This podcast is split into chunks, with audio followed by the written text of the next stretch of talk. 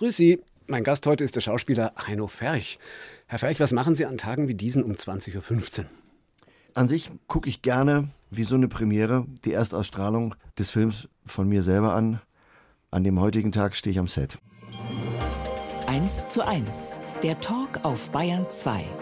Stefan Parisius im Gespräch mit Heino Ferch, Nordlicht mit Fabel für Bayern.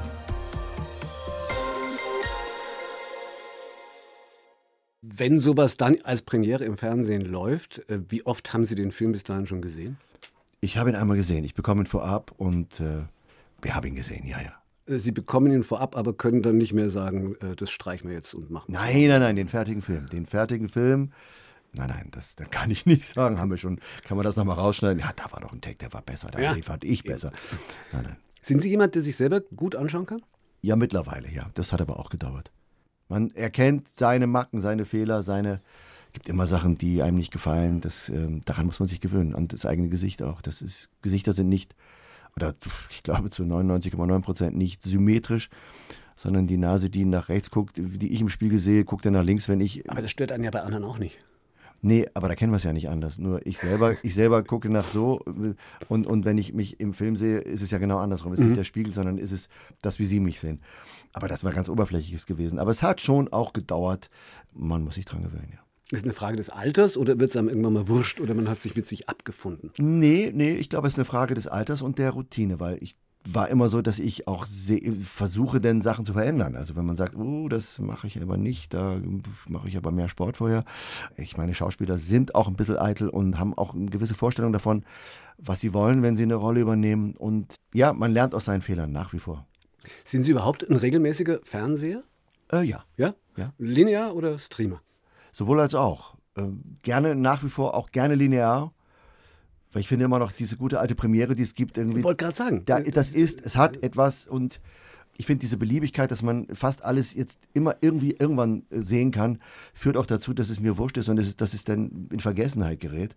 Und dann, dann mache ich es gar nicht. Aber es gibt diese, na, was man von Wetten das auch immer gesagt hat, irgendwie dieses, die ganze Familie sitzt das am. letzte Lagerfeuer. Ja, das letzte Lagerfeuer, genau das. Ich finde, das ist auch schön und es sind auch Stunden mit Kindern und die man, die Ja, man genießen das ist kann. die Frage. Ist das auch Stunden mit Kindern? Weil die Kinder sind ja dann normalerweise die, die eben gar nichts mehr linear schauen, Ja. sondern nur noch Zeit versetzt. Das ist richtig. Aber nun habe ich das, ähm, das Glück gehabt, dass ich auch ein paar Mal in solchen Sendungen zu Gast war. Und dann ist es, wenn es live ist, sind die teilweise mit dabei gewesen. Oder, oder wie jetzt äh, am Samstag passiert, bei Klein gegen Groß war ich Gast.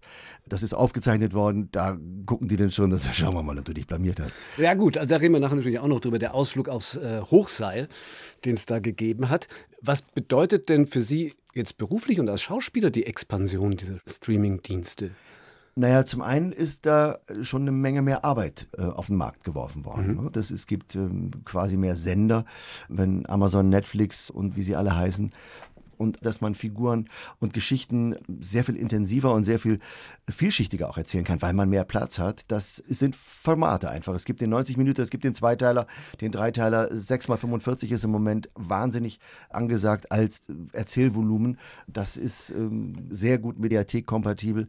Das ist schon, da gab es eine Veränderung. Aber führt natürlich auch zu Sachen, wo man sich manchmal fragen kann. Also eine ihrer letzten großen, oder die letzte große Serie, die rauskam, glaube ich, die Saat Mhm. im Dezember.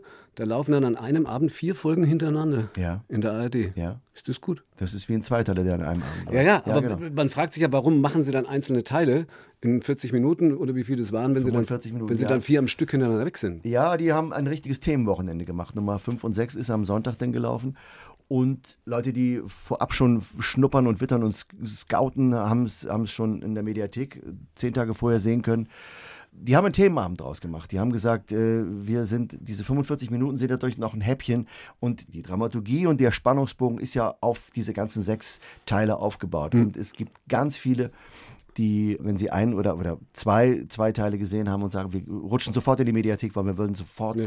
wissen, wie es Das weitergeht. ist halt dann das Bingen, genau. Genau. Aber eine Produktion wie jetzt, Tod im Mombasa, das ist klassische 90 Klassischer Minuten. 90 Minuten, genau. Die hätte es vor 20 Jahren genauso gegeben. Oder merkt man da auch irgendeinen Druck, dass da plötzlich mit anderen Schnittfolgen gearbeitet wird oder ähnliches? Erzählen ist schneller geworden insgesamt, aber die Produzenten merken es, dass Teams, sehr gute Leute, frühzeitig angefragt werden müssen, weil das natürlich attraktiv ist, wenn eine Serie kommt mit 100 Drehtagen, dass Teams sich lieber für 100 Tage committen und 25 Tage für einen Einteiler für 90 Minuten eher uninteressant finden. Also das habe ich immer wieder gehört. Hm. Wir kriegen die Teams nicht, wir kriegen die Teams nicht. Wir müssen früh die Leute committen und die großen Streamer, die großen Serien, die wirklich 100, 120 Drehtage Produktionsvolumen haben on-set, die ziehen, die sind natürlich attraktiv. Ja, ja, halt mehr Arbeit. More ne? days, more dollars. Ja, mehr Arbeit. Auf der anderen Seite jetzt wieder auch andere Möglichkeiten, wo dann vielleicht Arbeit wegfällt. Schon mal ein Drehbuch gelesen oder gespielt, gar das von KI geschrieben worden ist? Nein,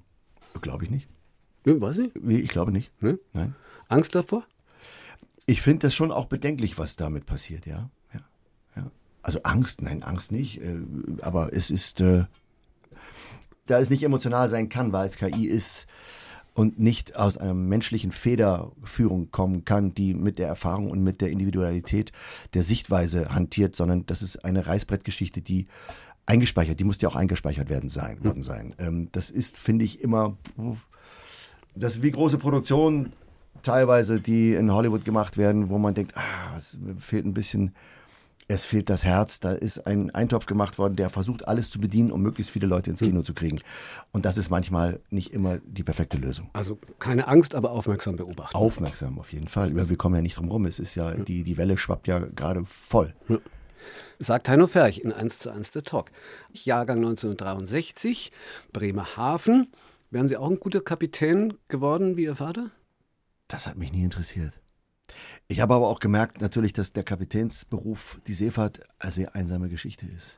Also jetzt bin ich aber, okay, ich bin Für Bayer. die, die weg sind. Ich bin bekennender und, Bayer. Ja, ja. Und es ist klischeehaft. Ja. Aber also ich glaube, ich wäre auf einen Kapitän als Vater stolz geworden. Ich war sehr stolz auf meinen Vater. Ja, ja. Ja. Ja, ja. Also fast wie Raumfahrer. Ja, ja, okay, natürlich, klar, ist beeindruckend. Äh, ein Riesenschiff. Der, äh, mein Vater hat die letzten zehn Jahre seines Schaffens ähm, diese riesigen Containerschiffe zwischen Frisco und Tokio gefahren. Mhm. Und das sind 350, 400 Meter lange, äh, mit, ich weiß, Tausenden von Containern drauf. Das war, was ich eigentlich sagen wollte, es ist eine sehr einsame Sache. Das ist monatelang weg sein, kurz da, monatelang weg, monatelang da. Also der, der Alltagsrhythmus ist eigentlich nicht vorhanden. Als ich auf, aufs Studium nach Österreich bin, da ist er in vorzeitige Rente gegangen, weil Hapag-Lloyd sich denn weniger den, mit Schiffen beschäftigt hat. Also immer noch, mhm. und das tun sie ja auch noch, aber dann auch mit Luftfahrt, mit Reisen und, und äh, alles Mögliche und haben dann auch das Angebot gemacht, ihr könnt, ihr müsst nicht mehr, ihr könnt komfortabel gehen. Mhm. Das hat er gemacht. Ähm, ich habe das erst später gemerkt, dass ich einen Vater doch ähm, vermisst habe, sehr vermisst habe. Ja. Weil das heißt ja dann für den Sohn eben auch ja, ja, lange ein, weg. Einsam, ja, ja. Also ein, ein, Leben mit einer Seemannsmutter. Und das wäre dann auch die Motivation eben nicht gewesen, genau, etwas in die genau. Richtung zu machen. Einfach weil man das gesehen hat. Ja. Okay. Also nicht auf hohe See, stattdessen aufs hohe Reck. oder den Barren oder ja. die Ringe. Kunstturner statt Kapitän, weiter auseinander geht es eigentlich nicht. ja, wenn man es so sehen möchte, ja. Was war Ihre Paradedisziplin? Ja, ich habe äh, Boden, Barren und Pferdsprung. Das, wir waren, ich war ein paar Jahre mit in der Bundesliga mit Bremen. Das war Bremerhaven und Bremen haben eine Wettkampfgemeinschaft gegründet. Da bin ich mit dem Team gewesen an den drei Geräten. Für Reck war ich eigentlich zu groß und, und Ringe auch. Also mit 1,80 ist man wenn Sie sich die alle angucken, die Turnen, die sind alle einen Kopf kleiner als wir. Aber hat man da nicht einen Vorteil, weil man muss nicht so weit hoch? Nein, aber man ist schwerer. Ne? Das ist, ah, okay. Es ist die Länge, es ist die, die Hebel sind ja, Fabian Hambüchen und äh, die ganzen Kollegen, die sind alle, die sind also ideal ist einfach kleiner und viel besser zu handeln, diesen Sport. Und ich glaube, es ist ein Sport, der eine brutale Disziplin einfach ja, braucht. Ja, man fliegt oft auf die Schnauze und muss wieder gleich ran das auch eine gewisse Grunddisziplin, eine gewisse Grundeinstellung irgendwie über Jahre mit sich bringt und die zieht man mit durchs Leben, glaube ich, ja. Ist das so? Ist so, ja. ja? ja, ja. Also auch ständig, äh, ja, einmal fallen, immer wieder fallen, immer wieder aufstehen? Ja, die, schon, schon, schon. Und das Turnen ist ja dann auch schwer. Das Turnen ist lange nicht so ähm, als junger Mann ist man irgendwie erstmal mit 15, 16, kriegt man Muskeln, das Kreuz breit, dann kriegt man die Kraft, um diese ganzen Sachen, die man jahrelang trainiert hat, auch wirklich ideal umzusetzen. Ne? Bei den Mädchen ist das früher, die sind zwischen Körpergröße und Körpergewicht, sind die vorher an einem Punkt, der ideal ist auch und müssen auch, wollen dann aufpassen, dass sie nicht zu groß werden, weil es dann schwierig wird auch. Ähm, Wie lange haben Sie es gemacht? Na, bis ich Abitur gemacht habe und zum Studieren gegangen bin, also 19, 20 Jahre. War das dann schwer aufzuhören, die Entscheidung, oder logisch? Logisch. Logisch. Logisch. Und das Turnen hat Ihnen auch den Weg irgendwie auf die Bühne gewiesen. Genau, ja. Ich war 15, da hat ein Regisseur, der in meiner Heimatstadt ein Musical inszeniert hat, am Theater gesagt, ich brauche Artisten.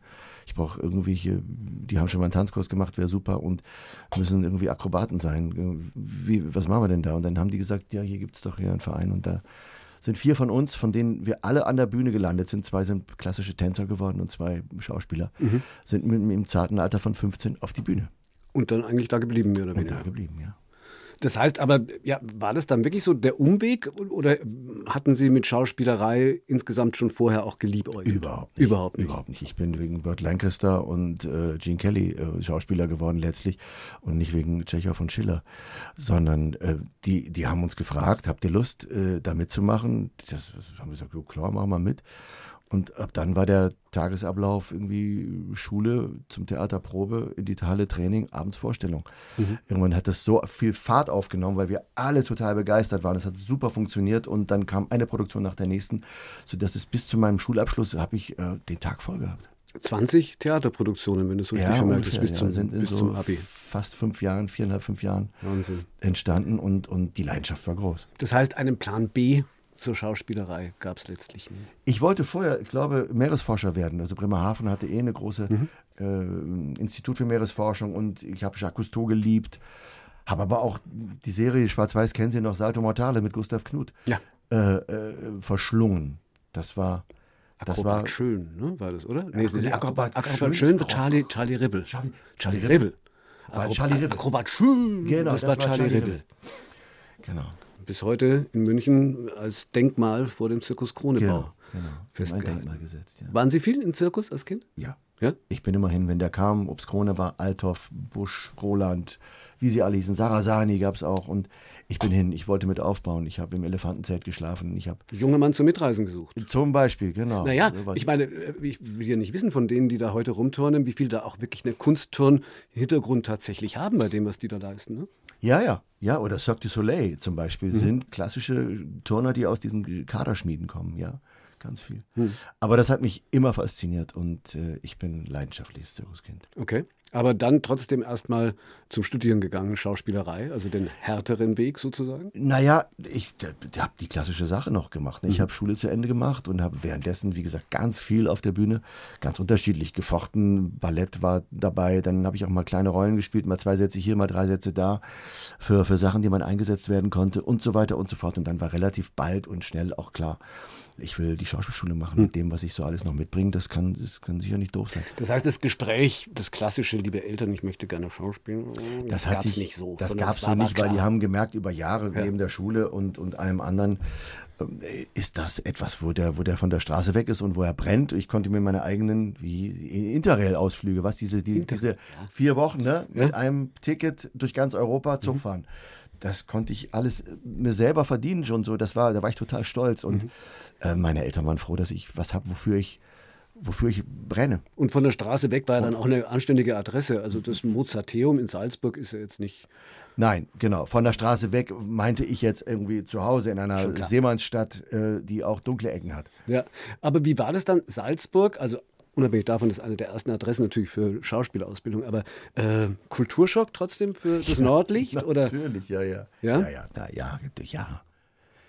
Ja, das norddeutsche Temperament war schon Hamburg ausgenommen, denke ich mal. Hamburg ist eine weltoffene große Stadt äh, ist schon auch ein bisschen damals so gewesen, nö, brauche ich nicht, nö, nö, nö, nö, so, nö, nö, brauche ich nicht, will ich nicht, muss ich nicht haben. Und dann bin ich nach ins Salzkammergut gekommen und da die Mädels im Dirndl und der Marienschnaps und rutsch rüber und magst noch ein Bete gehörst, magst ein Veltliner und die lächeln zauberhaft und es war weich und äh, gesellig und, und gastronomisch und äh, äh, ganz anders als da, wo ich herkam. Ich habe sofort geliebt. Hm, da entstand dann die Affinität für den Süden, äh. die ja dann später auch zum Umzug geführt hat. Nach das war meine Frau, die das ich kennengelernt habe. Aber das Unterbewusstsein hat mich natürlich da hingeschoben. Selbstverständlich. Wir bleiben erstmal in Österreich mit Heino Ferchen 1 zu 1 der Talk und mit Musik von Herodin. I -wü. Es gibt auch keine andere Sprache, wo man Wü schreiben kann. W-Y. Vielleicht Chinesisch oder so. Will halt. Ich will. Ah, ich möchte. Ich will. Will. Will. Ja. Ja. Aber er will nimmer. Ich will halt nimmer. Äh, Ich will halt nicht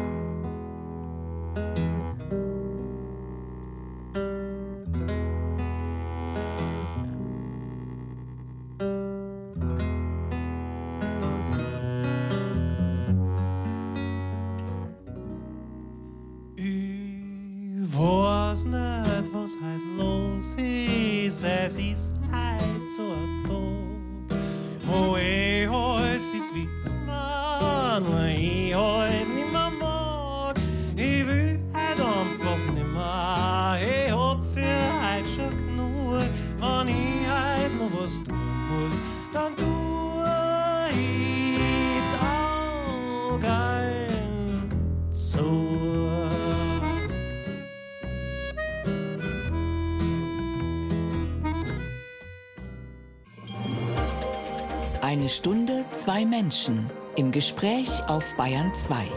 Stefan Parisius trifft Heino Ferch. Vom Turner zum Kinostar. Wobei der Karrierestart wie so oft am Theater natürlich dann auch war. Nach dem Ja, bei mir Mozarteum. ganz klassisch noch. Ja. Berlin, unter anderem auch mit Zadek. Richtig, ja. Salzburger Festspiele. Gut, da waren sie jetzt ja Mozarteum-mäßig eh schon angesiedelt. Ich bin verrückterweise durch die Artistik, mit, über die wir eben gesprochen haben, bin ich erstmal nach Salzburg gekommen. In dem Jahr, wo ich dann auch die Aufnahme da geschafft habe. Das ist ja auch nicht so selbstverständlich, dass man sagt, man will dahin. Da kommen ja wahrscheinlich immer noch 1500 Leute, die sich vorstellen und dann irgendwann wird über mehrere Runden ausgesiebt und zwölf bleiben dann übrig oder 15. Aber durch dieses, was wir da in Bremerhaven gemacht haben, es gab Götz Friedrich, der Intendant der Deutschen Oper Berlin, lange Jahre, der eine, eine Zwölftöner äh, von Luciano Berio in Salzburg uraufgeführt hat. Und Re Ascolto hieß das. Und der hat die Amatisten gebraucht.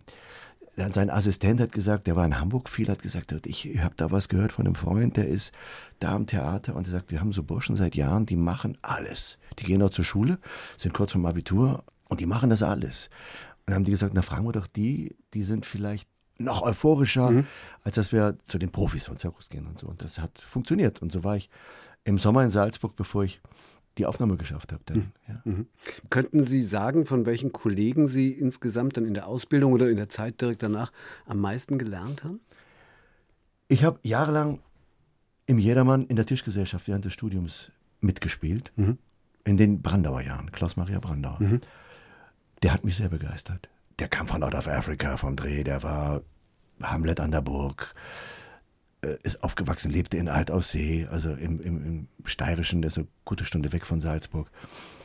Und er hat, er hat eine unglaubliche Energie gehabt und hat uns alle mitgezogen und äh, hat sich so voll reingeschmissen und war ein Zampano.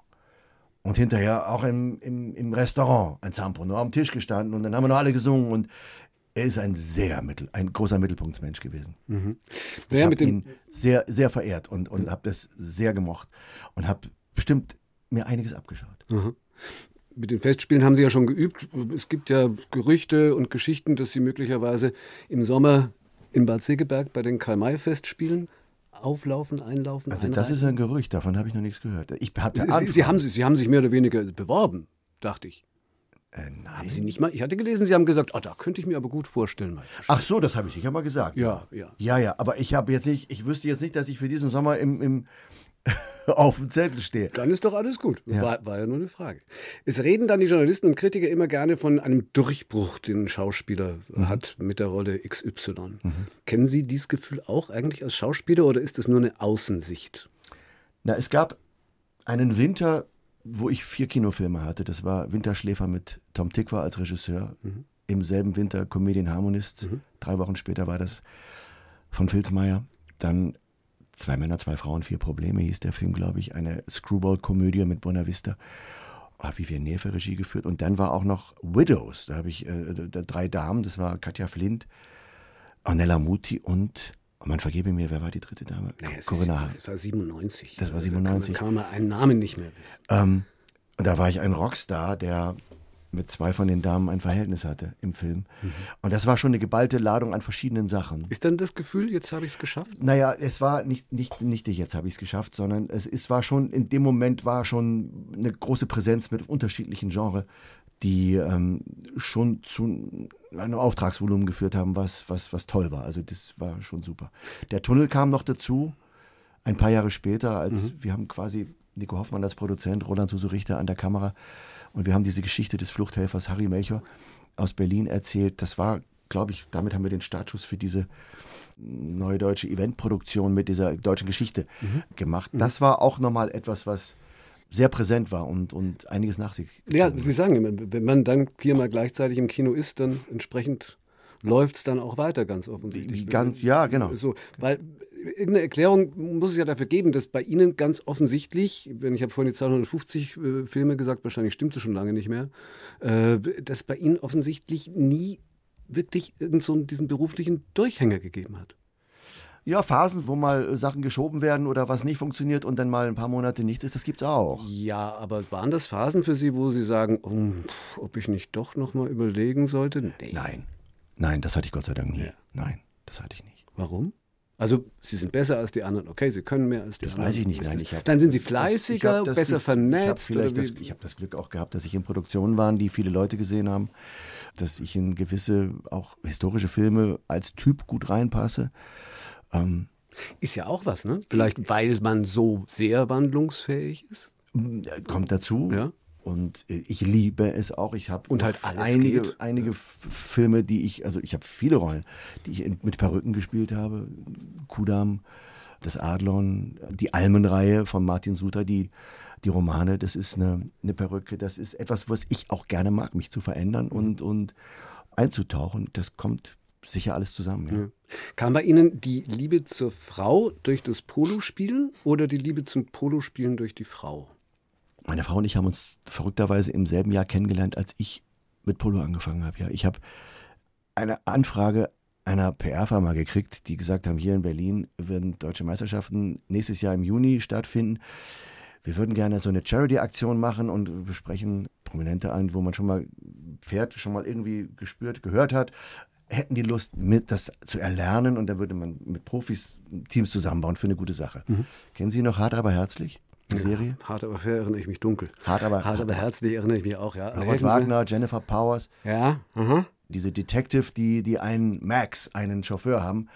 Und die haben auch Polo gespielt, das weiß ich gar nicht. Jennifer Powers. Oder wo kommt Jennifer, die? die hieß Jennifer Powers, ja genau. Ja, und die haben Polo gespielt? Sie hat Polo Sie gespielt. Es hat gab in Berlin, ich habe lange in Berlin gelebt, gab es auf dem Maifeld neben dem Olympiastadion, gab es zum Geburtstag der Queen immer der British Day. Und Mhm. der British Day wurde da Polo gespielt. Und irgendwann, ich war in diese Frau schockverliebt. Ich habe diese Serie verschlungen. Ich fand die toll. Ja. Dann gab es einen Artikel dieses Jahr beim British Day, Jennifer Powers, mit ihren drei englischen und argentinischen Profis kommt und hat ein Team. Da bin ich hin. Ah. Die musste ich sehen. Und dann aber haben Sie Ihre Frau kennengelernt und dann war mit Jennifer Powers nichts mehr. Nee, das war ein paar Jahre vorher. Achso, okay. Aber als sie mich angesprochen haben, habe ich gesagt, ja, da war ich schon mal. Das war rasant. Die sind an einem vorbeigedonnert. Das war dieser Tennisball, große, harte Ball. Das war, ich war, ich versuche sofort. Ja. Und im gleichen Jahr habe ich meine Frau kennengelernt. Also das war ganz woanders. Es war totaler Zufall. Ach so, okay, hat damit gar nichts Oh zu tun. Gott, lange Rede, lange Rede. Ja, ja, ja, na, aber alles gut. Aber offensichtlich dann ein Spätbegabter, der dann doch so, ich meine, Sie haben das relativ spät dann angefangen, 2002, wenn ich Ja, das mit Ende weiß, 30, ja, ja. Kann man das dann noch anfangen? Ja, ja, Und ja. dann noch 2016 deutscher Meister werden. Ja, hat Spaß gemacht. Ich habe Blut geleckt. Ich bin verrückt gewesen, wenn man im leichten Galopp einmal den Ball richtig trifft und das Klack macht. Das kennen alle Golfer auch. Den richtigen Sound hören. Dann, Gibt es da Mixteams dann auch? Ja, ja. Das heißt, dann haben Sie mit Ihrer Frau auch Ja, ja, Team wir haben lange Jahre zusammengespielt. lange Jahre zusammen. Aber jetzt haben Sie aufgehört. Ja, es gab während Corona gab es keine Turniere und ich hatte ein sympathisches Angebot, die Pferde weiterzugeben. Und ähm, außerdem, ich hatte den 20 Jahre gespielt, meine Tochter ist Springreiterin mittlerweile. Und da will man da sein und will ihr, will sie anfeuern. Und irgendwie hat es gepasst. Ja. Und ja, Überhaupt haben Sie ja dann irgendwann mal auch angefangen und konnten das ja eben auch aufgrund des Auftragsvolumens, sich selbst zu dosieren, dann auch viele Rollen abzulehnen. Warum mussten Sie jetzt bei der Rolle Tod in Mombasa unbedingt zusagen? weil es ein gutes Buch war, ein gutes Thema war. Ja, das eine gute Rolle war, eine interessante Rolle. Zu Gast bei Stefan Parisius. Heino Ferch zwischen Action und Politik. Bewegte sich auch heute im ZDF um Viertel nach acht in Tod in Mombasa. Boah, da denkt man sich, toll, die ganzen Schauspieler, wochenlang in Kenia, nebenbei noch ein super Urlaub im Nationalpark. Wie sie lachen. Waren Sie überhaupt dort? Wir waren in Athen. Ja, warum? Weil es ähm, das, was wir an Motiven hatten, der Produzent mit dem Serviceproduzent aus Athen gesprochen hat und es sicher eine Budgetfrage ist. Ich glaube, Dreharbeiten in Kongo gar nicht versichert werden, das ist zu riskant. Da, Filme müssen ja versichert werden auch. Was kann was passieren? Viel Material. Ein Tag ist teuer. Wenn das nicht passiert, das ist, das ist ähm, alles nicht ganz einfach.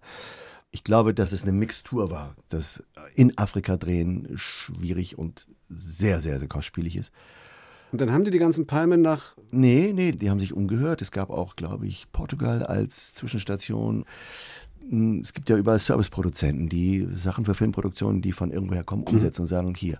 Und die hatten, unser Produzent in Köln, die Zeitsprung-Firma, hat mit denen in Athen schon gedreht gehabt und die haben gesagt, geht das eigentlich? Oder die haben irgendwie darüber gesprochen und gesagt, das kriegen wir hin. Ostafrika können wir auch hier. Wir haben auf der Peloponnes haben wir einen Nationalpark.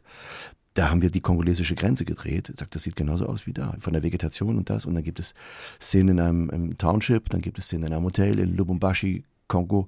Ähm, gibt es ja einfach auch, das ist ja auch einfach eine Stadt. Und er sagt, diese Architektur, Township, ich meine, das ist ja schon was, wo man sich sagt, also das wurde gebaut. Ein Township, ein Stück. also wollte ich gerade sagen, also das ist ein Armutsviertel, was man nun jetzt Das nicht wurde, das wurde genau. Da, da wurden so drei Straßenzüge mit zwei um die Ecke und Hütten. Das wurde gebaut auf einem brachliegenden, am Stadtrand von Athen, brachliegenden Gebiet. Das wurde dahingestellt. Ja, Das ja, heißt, die sind aber letztlich dann nicht irgendwo von der Greenscreen gestanden oder von der Nee, Bluescreen haben eingestanzt on, worden. On Location. Wir haben On Location gedreht. Aha. In Originalmotiven, ja.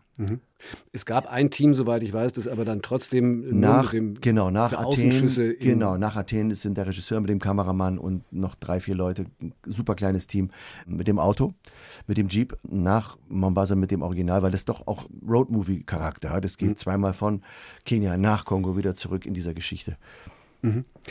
Sie spielen einen Fotokriegsreporter, Ja. einen ehemaligen. Wie bereiten Sie sich auf so eine Rolle vor? Reicht Ihnen da das Drehbuch, weil der hat sich ja was dabei gedacht und recherchiert, der Kollege, der das geschrieben hat? Genau. Oder machen Sie dann noch eigene Recherche? Ich habe ein Buch gelesen von jemandem, der ein, also ein, ein, ein Kriegsreporter, der ein Buch geschrieben hat. Ich hatte zwei Kontakte, mit denen ich telefoniert habe. Zwei Menschen. Einer, der Fotoreporter war oder ist, ist, und ein Journalist. Die haben beide auch im Kosovo-Konflikt ganz nah in the line of fire gestanden und haben, haben lange, lange, lange berichtet, waren auch in afrikanischen Krisengebieten unterwegs. Und denen habe ich Fragen gestellt und habe zugehört, was die erzählen und habe nachgehakt und hatte vorher das Buch gelesen und habe gefragt, wie geht's Ihnen damit und, und, und was können Sie dazu sagen? Das waren sehr, sehr, sehr interessante Gespräche, die, die ich mitgenommen habe in die Figur.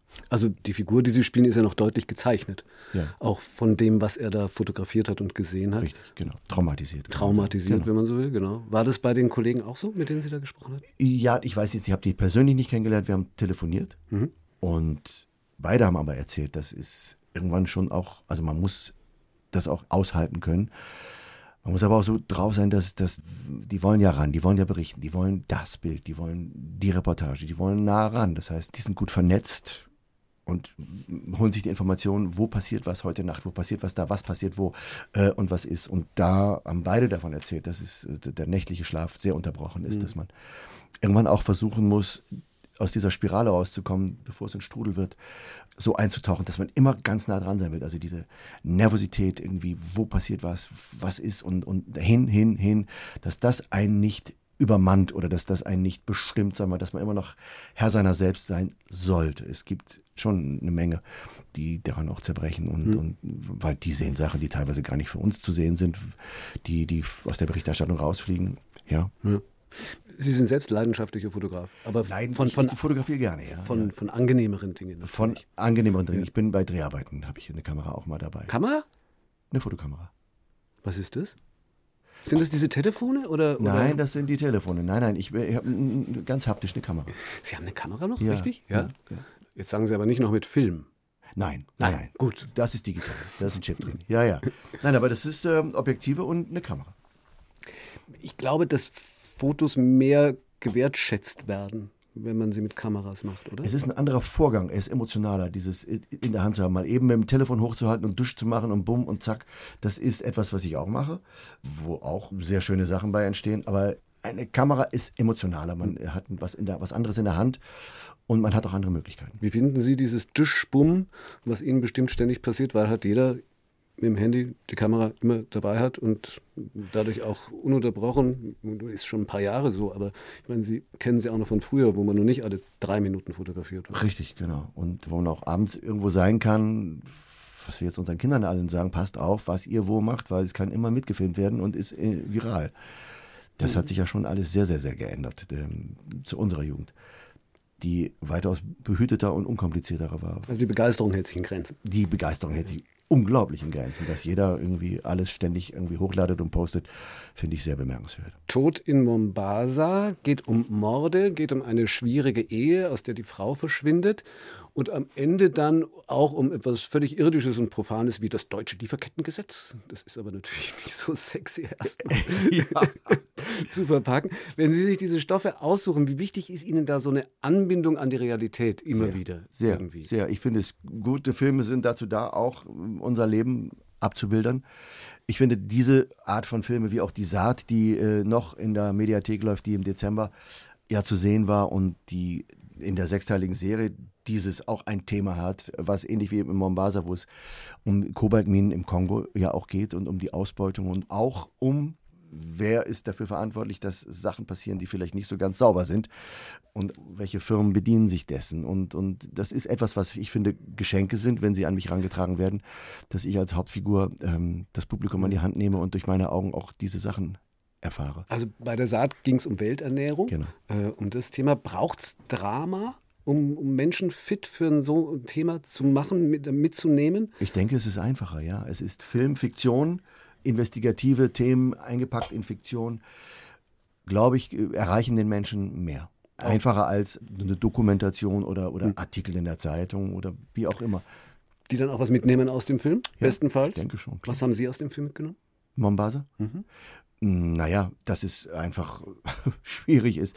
Ich glaube, der Kongo produziert drei Viertel des Kobalts, was für Batterien, für Lithium, für unsere Handys, für E-Mobilität gebraucht wird. Wir alle wissen, oder nicht wir alle wissen, also ich weiß, dass es in Südamerika in den Anden gibt es Tagebau, wo einfach auch Kinder stehen, die wahrscheinlich nicht älter als 40 werden, weil sie ganz haptisch mit seltenen Erden, mit Metallen, mit, mit, mit dem ganzen Zeug in Berührung kommen, was gesundheitsschädlich ist. Ich glaube, oben in Sibirien, in, in Russland gibt es auch eine große Lithium-Lagerstätte, die abgebaut wird. Wir sind alle so auf diesem E-Mobility-Trip und jeder hat von uns so ein Smartphone am Ohr. Der Bedarf an diesen Grundstoffen ist so hoch und bei allem Respekt oder bei allem gut gemeinten CO2-Ausstoß verringern, das ist klar. Aber hier werden auch andere Probleme wieder geschaffen. Also alles, alles unterschiedliche Seiten. Hat alles hat unterschiedliche alles. Seiten, das ist klar. Allein das schon mitzunehmen rentiert, sich den Tod in Mombasa anzuschauen. Eins zu eins der Talk mit Musik von Priya Raghu Vacation und mit äh, unserem Gast Heino Ferch Vacation. Urlaubspläne für 2024? Wenn es jetzt schon mit Kenia nichts war?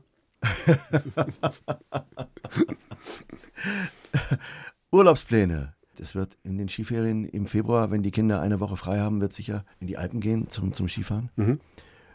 Urlaubspläne, wir sind äh, noch gar nicht so. Doch, doch, im Sommer wird es eine Woche Segeln geben. Das weiß ich auch im August. Toll. Ja. Aber dann segeln tatsächlich, nicht, nicht Traumschiff. Ich meine, das hätten sie sich jetzt verdient, Traumschiff, den Trip, wo sie dann an Originalschauplätzen tatsächlich auch sind äh, und nicht Athen für Mombasa vorgeben. Wobei Athen, ich habe Athen fünf Wochen lang kennengelernt. Ich war schon des Öfteren mal Durchreise oder mal kurz.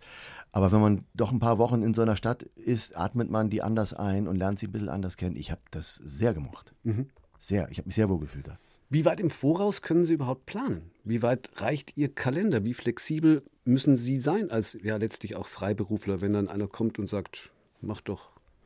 Äh, naja, ich versuche natürlich die Familie und äh, sowas wie Ferienplanung so gut es geht einzubauen. Und wenn Produzenten kommen, wenn, wenn Drehbücher aufpoppen für einen Zeitraum und da überschneidet sich was, kann man schon versuchen, irgendwie, ah, geht es vielleicht drei Tage später oder können wir drei Tage früher anfangen oder vier, weil dann kann ich zu Ende, dann könnte ich da, sonst muss ich halt hinterher. Hm, Das ist manchmal die Quadratur des Kreises, manchmal geht es einfach auch nicht und alle nehmen, versuchen auf alle Rücksicht zu nehmen, aber irgendwann muss man halt einen Nagel einschlagen und sagen so, der ist jetzt fix und das kriegen wir eigentlich ganz gut hin. Mhm. Und trotzdem, wie weit geht der Horizont? Also wenn Sie jetzt in den Kalender schauen, wie weit gehen Produktionen, wo Sie schon wissen, keine Ahnung, da bin ich zehn Tage da, zehn Tage da. Ist das ein Jahr? Sind das anderthalb, zwei Jahre? Nein, nein, soweit nicht. Ein Jahr würde ich sagen. Jahr? Also, aber auch noch nicht fix. Also es gibt eine Reihe, die ich in Köln mache, die ist immer vor Weihnachten. Da wird es äh, hoffentlich, also ich glaube schon, an den 6. Den ist im März on air. Die schreiben an dem 7., die schauen, welchen Stoff sie machen. Das ist in, in der Mache. Das weiß ich. Und, und dann freue ich mich sehr, dass Martin Suter einen neuen Almen im März herausbringt als Roman. Wir haben mit Almen und der Koi eine meiner Lieblingsrollen überhaupt, die ich wahnsinnig gern spiele. Diesen Typen, der ständig, wie soll ich sagen, nicht sagt, er ist pleite, er ist überinvestiert. das hat, da hat Martin Suter eine großartige Figur erschaffen. Aber wie lange dauert es, damit es jetzt als Buch erst rauskommt? Ja, die Produzentin, die hat natürlich optioniert Ja. das Buch und das wird dann im nächsten Jahr wahrscheinlich gedreht. Apropos Urlaub äh, und Kalender, Dschungelcamp kann man ausschließen. Zieht es mich jetzt nicht so hin. Nicht im Augenblick. Ich habe gerade heute Morgen irgendwo gelesen, dass mein Kollege Heinz Hönig Heinz mit dem Hönig. Doktor daraus äh, gerettet wurde. Ja. Ähm, Kommen solche Anfragen an Sie überhaupt? Oder ist es schon, wenn so eine Anfrage kommt, ein ganz schlechtes Zeichen? Nee, nee. Ich wüsste bei, bei Dschungelcamp, glaube ich, da habe ich noch keine Anfrage gehabt. Gut. Letztes Jahr 60 geworden, Wer sagt das? vor zweieinhalb Jahren zum vierten Mal Vater geworden. Wer sagt das? Welches Erlebnis war einschneidender? Äh, die Geburt. Weil 60 ist so ein Gewese oder, oder drückt man dann weg oder Drückt ähm, man sicher auch weg, ja. Es ist, ist schon präsent, ist schon irgendwie, puh, früher hieß es immer, oder habe ich immer gedacht, auch wenn es eine Null ist, wenn es ein runder Geburtstag ist, die nächste Null ist weit weg. Dass jetzt die nächste Null mit einer 7 davor ist, das mm, gibt dem schon ein bisschen zu wer hat das? Wer war das? Kurt Jürgens, oder? Weiß ich nicht. 60 Jahre und kein bisschen weise. War das Kurt Jürgens? Ich glaube, das war Kurt Jürgens. Ich hoffe. Ja, Super. Ja, das, also die, die Kollegen aus der Redaktion nicken auch. Es muss Kurt Jürgens gewesen sein. Ja. Beim ersten Kind waren Sie 37, Mhm. jetzt eben Ende 50. Was besser? Anders. Ja, ja, ja. Was würden Sie eher empfehlen, früher oder später Vater? Später. Ja? Ja, man ist ruhiger, gelassener, hat die Erfahrung, man ist mit sich, glaube ich, einfach geerdeter. Mhm. Und bessere Nerven nach den Erfahrungen des Vorlaufs. Ja, auf jeden Fall. Und gut, das vierte Kind ist das vierte Kind, dann, dann weiß man schon, wie es dreimal gewesen ist und was alles auf einen zukommt und zu was man auch sich entschlossen hat nochmal. Ne? Ja, ich meine, die Frage kann man ja stellen, eben tatsächlich mit Ende 50. Ja. Will ich das nochmal? Sie wollten es nochmal. Ja, wir hatten große Lust darauf. Ja. Das heißt, wenn der 20 ist, sind Sie Wenn der 20 ist, dann bin ich fast 77. 80. ja. ja. Ja. Ja. Aber dann ist er auch aus dem Gröbsten raus. Mit 20? Ne? Puh, Wann? weiß ich nicht. Wann glauben Sie, dass die aus dem Größten raus sind? Wie ist denn bei Ihren anderen? Naja, Ja, da wissen Sie ja schon. Ja, aus dem Gröbsten raus. Ich denke auch eine Sch- Schule fertig, Studium machen. Vielleicht, ich meine, die sind ja heute sehr jung. Jetzt ist G9 wieder angesagt und nicht mehr G8. Also das fand ich schon G8, wenn man mit Grad 6 vielleicht in die Schule kommt und dann nach G8 mit 16 fertig ist Hm. oder so.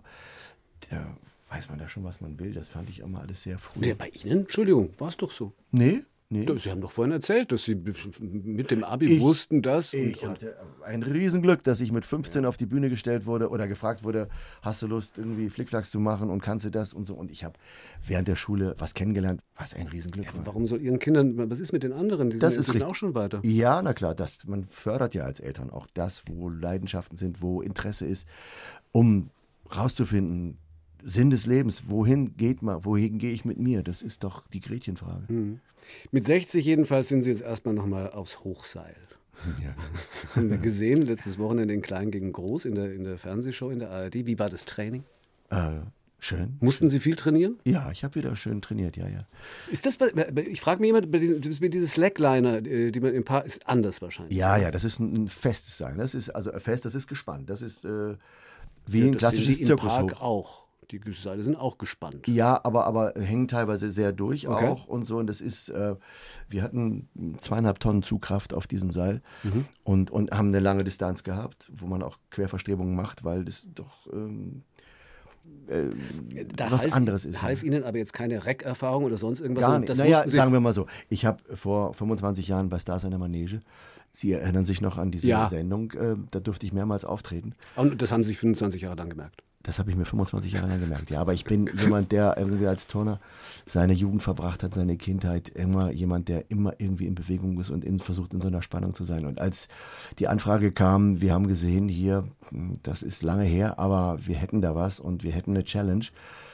Kannst du dir vorstellen? Habe ich das einmal kurz ausprobiert, wusste, wo man mich hinschickt. Also ich habe mit den Freunden von Zirkus Krone gesprochen und mit meinem Freund David Dimitri, der der Seilartist war, der mich damals vorbereitet hat für Stars in der Manege. Und der hat gesagt, ich weiß, da kannst du da, da sind, komm, wir treffen uns und schaffst du das da? Okay. Und dann haben wir gesagt, ja, machen wir. Und, dann gab es, darf ich sagen, in Grafing gibt es ein Theaterprojekt, das heißt ein Zirkusprojekt, Movimento, das an eine Schule angegliedert ist, wie eine Art Zirkusschule und ein, ein ganz tolles, großartiges Projekt mit dem Stefan vor Ort, der mich da betreut hat. Die haben das Seil das ist ein schräges Hochseil, also ein Seil, was schräg hochgegangen ist, ähm, aufgebaut und da bin ich ein paar Wochen lang jede Woche zweimal hingefahren, habe trainiert. Naja, jetzt spielen Sie ja nicht mehr Polo. So. Genau, es Ja. ist. Zeit dafür, obwohl Polo im Winter auch nur auf Schnee und Ja. in den Alpen möglich. Gilt es mit dem riesigen Zirkusfan eigentlich auch, wenn Tiere dabei sind? Ja. Auch dann. Okay. Ja. Dann wissen wir das auch. Ich danke ganz herzlich für den Besuch und für die Stunde, Heino Ferch. Vielen Dank für die Einladung. Sagt Ihnen Dickie Dick Dickens noch was? Dickie Dick Dickens. Ja? Ich weiß nicht, ob Sie als Kind, Sie sind ungefähr mein Jahrgang. Ich bin mit Dickie Dick Dickens teilweise groß geworden. Das ist ein wunderbares Hörspiel, eben auch für Kinder, eine ganze Serie, eine Kultserie, die in Chicago der 20er Jahre spielt. Die gibt es jetzt in der ARD Audiothek auch zu hören, Staffel 1 und 2 in Wiederholungen, neu eingeordnet. Das ist ein Tipp, den man allen noch machen kann, die sich an Dickie Dick Dickens entweder erinnern, wie ich, oder nicht erinnern, wie Heino Ferch. Aber reinhören werde. Vielen Dank für den Hinweis.